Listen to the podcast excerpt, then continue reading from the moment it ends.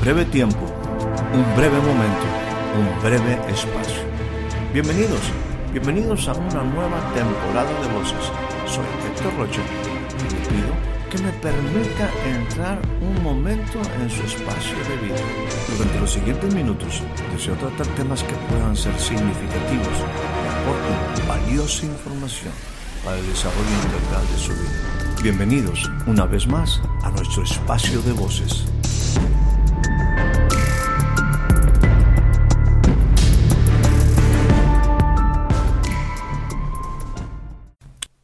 Le doy a usted la más cordial bienvenida a este nuevo, breve espacio de voces. El día de hoy tenemos como una escritura inicial la que se encuentra en el Evangelio según San Mateo, capítulo 16, y estaremos leyendo a partir del versículo 13. Dice de esta manera. Viniendo Jesús a la región de Cesarea de Filipo, preguntó a sus discípulos diciendo, ¿quién dicen los hombres que es el Hijo del Hombre? Ellos dijeron, unos Juan el Bautista, otros Elías y otros Jeremías o alguno de los profetas. Él les dijo, ¿y ustedes quién dicen que soy yo? Respondiendo, Simón Pedro dijo, Tú eres el Cristo, el Hijo del Dios viviente. Entonces le respondió Jesús, Bienaventurado eres Simón, hijo de Jonás, porque no te lo reveló carne ni sangre, sino mi Padre que está en los cielos. Y yo también te digo que tú eres Pedro, y sobre esta roca edificaré mi iglesia, y las puertas del Hades no prevalecerán contra ella. El pasaje que hemos leído es un pasaje que tiene muchas ideas interesantes que el escritor Mateo nos comparte acerca de ese momento de diálogo entre Jesús y sus discípulos y particularmente con Pedro. Definitivamente hay una riqueza en muchas de sus frases y oraciones expresadas. Pero quisiera centrarme particularmente en una expresión que muchas veces ha sido mencionada. Esta es, edificaré mi iglesia.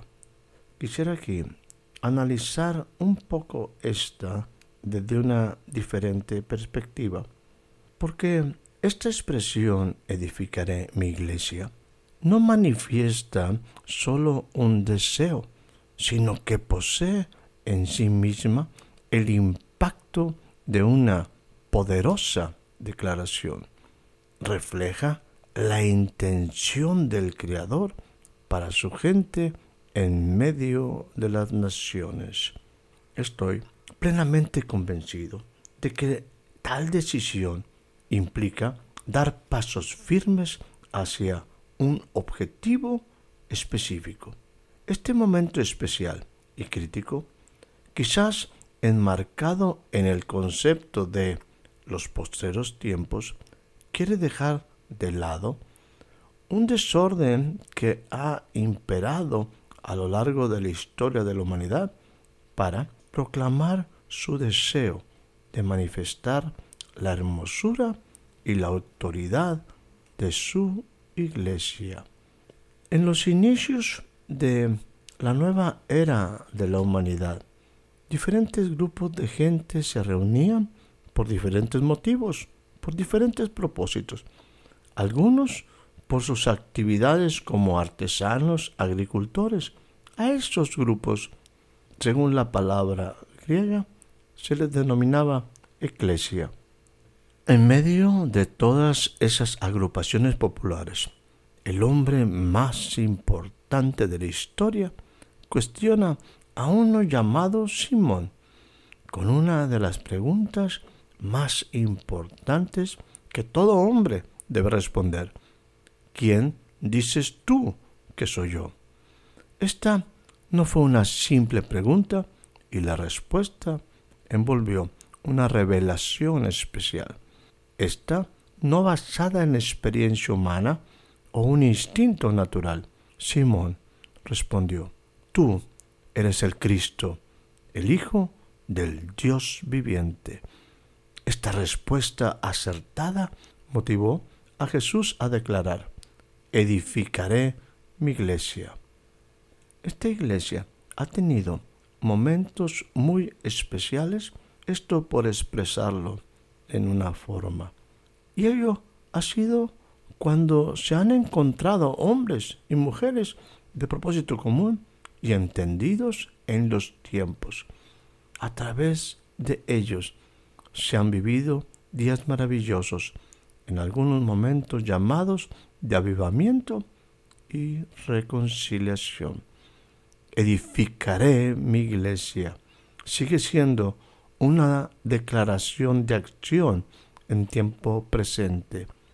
Para nuestro tiempo, esta poderosa declaración de Jesús de querer edificar su iglesia tiene un impacto importante y diferente para este tiempo, porque se requiere que sea una comunidad de creyentes que exprese la idea del arquitecto y constructor, reflejando en todos los sentidos características especiales de eternidad. Jesús sabe edificar. En una ocasión, él hablaba en sus enseñanzas diciendo lo siguiente, porque ¿quién de ustedes, deseando edificar una torre, no se sienta primero y calcula el costo para ver si tiene lo suficiente para terminarla? No sea que cuando haya echado los cimientos y no pueda terminar, todos los que vean comiencen a burlarse de él, diciendo, este hombre comenzó a edificar y no pudo terminar. Lo que he leído se encuentra en el Evangelio según San Lucas, capítulo 14, versículo 28. Estas palabras marcan una pauta muy interesante, ya que en nuestra cultura pasamos por alto muchos aspectos de un concepto conocido como planeación, de un principio de administración básica que es la importancia de planear. Aquí, para empezar, se habla de que alguien tiene una meta clara. En este caso, no es una torre, es la iglesia.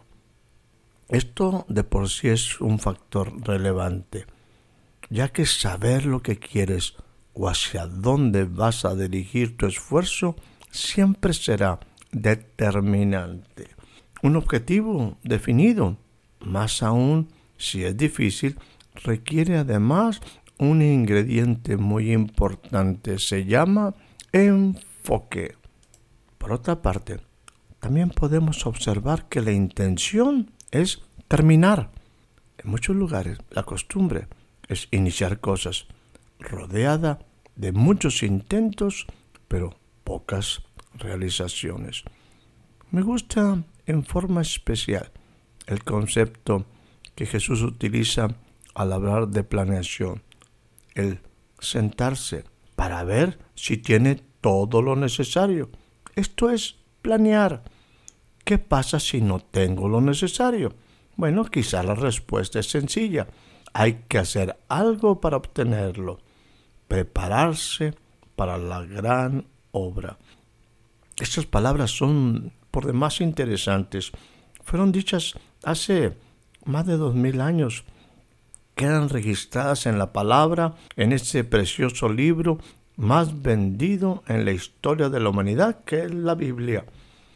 Hoy estas adquieren una especial relevancia, dado que el que las expresa Jesús se ha determinado llevar a cabo la obra más trascendente, edificar un reino con un nuevo orden para la humanidad.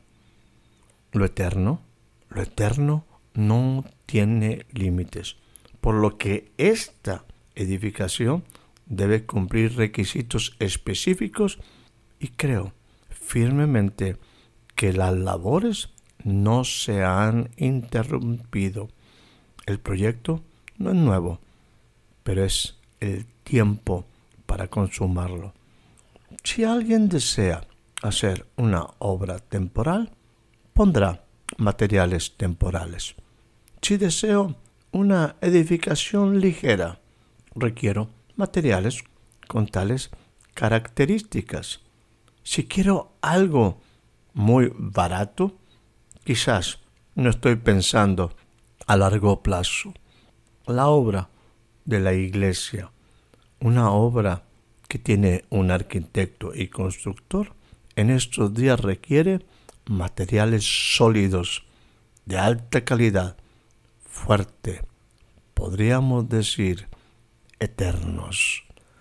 Para ello, Él sigue preparando lo necesario. Ha establecido con sus trabajadores un pacto, un convenio eterno. Es más, como estos no son solo trabajadores, son socios de esta gran obra, también le dio eternidad. Esta obra ha entrado en un tiempo crítico.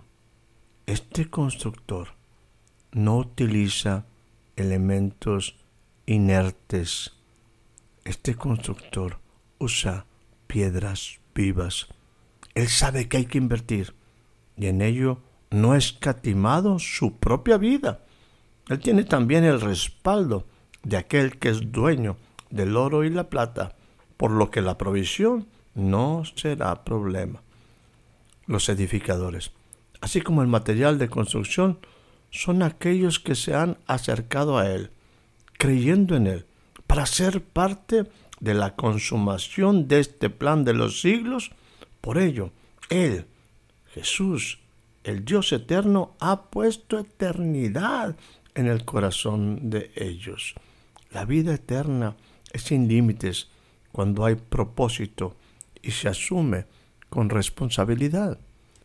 Permítame aquí añadir algunos versículos que den sustento a esto que le he compartido.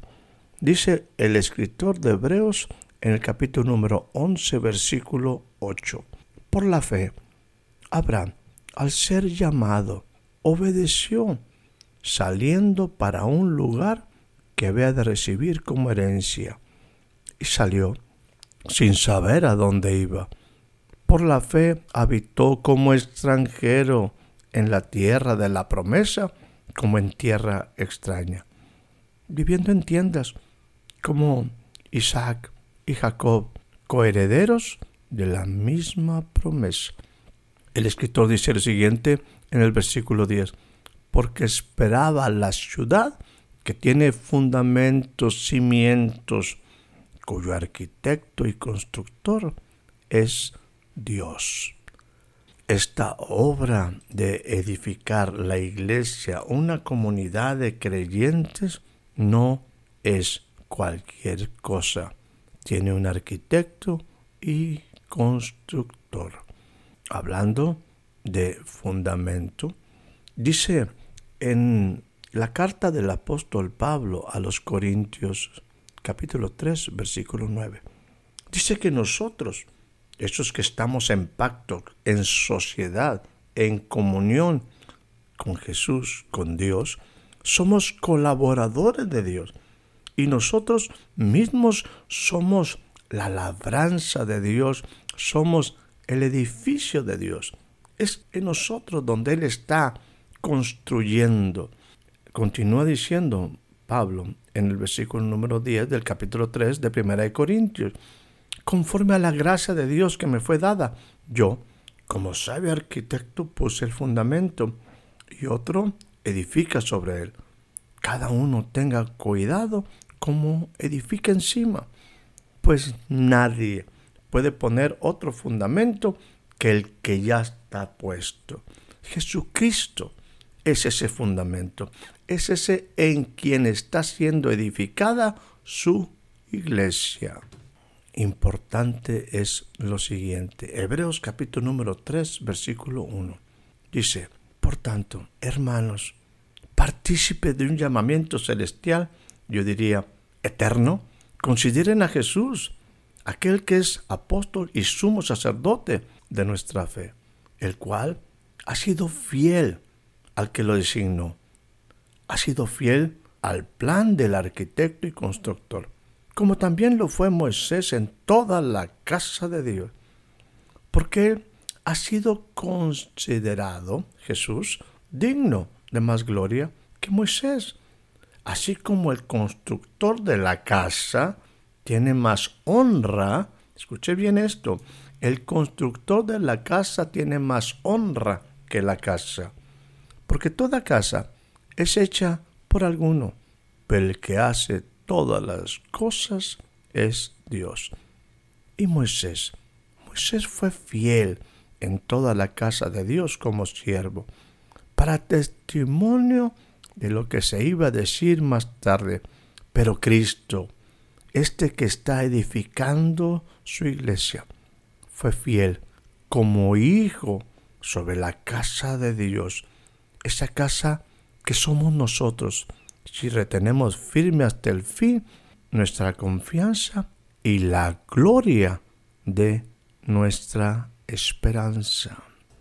Muchos siglos atrás, un hombre llamado Zacarías, considerado un profeta del Antiguo Testamento, dijo lo siguiente, según se registra en el capítulo 6, versículo 12 de el libro de Zacarías. Dice lo siguiente, versículo 12 del capítulo 6 y le hablarás diciendo, Así ha hablado el Señor de los ejércitos, diciendo, He aquí el varón, cuyo nombre es Pimpollo, el cual germinará de su lugar. Él edificará el templo del Señor, llevará gloria, y se sentará y dominará en su trono, y será sacerdote en su solío, y habrá consejo de paz entre los dos oficios. Esto se refiere en cuanto a que su oficio se desarrollará entre ser rey y sacerdote. Siempre me ha llamado la atención esta palabra profética porque me llama la atención esta palabra pimpollo este renuevo, este retoño, este que produce una nueva vida, una nueva generación, algo fresco que trae esperanza, que habla de una nueva época, como cuando llega la primavera y se empiezan a mostrar las flores en el campo cuando el tiempo de la canción ha venido. Sí, esto se refiere a Jesús, ese que dijo que edificará su iglesia, esa que se muestra como el alba, esa que es columna y baluarte de la verdad. Sí, Jesús sigue preparando lo necesario para edificar su iglesia. Él hizo pacto, nos hizo parte de un pacto, para que nosotros lleguemos a ser parte de un propósito eterno, para traer esperanza a la humanidad. Los materiales somos tú yo. Él nos da la calidad de ser eternos, como piedras vivas. Él sabe que se requería una gran inversión. Por eso Él no escatimó su vida.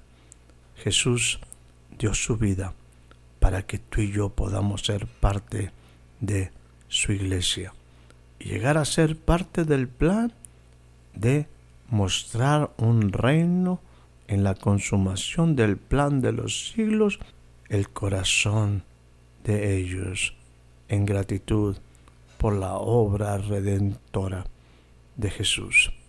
Sí, Él es fiel sobre su casa.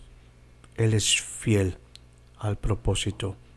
Él es fiel a la idea de mostrar en estos siglos las abundantes riquezas de la gracia de Dios para con la humanidad. Él está edificando su iglesia. Seamos parte de ella. Que tengas una excelente noche, una excelente tarde, un excelente día. Espero haya disfrutado de este breve espacio de voces. Soy Héctor Rocha. Hasta la próxima.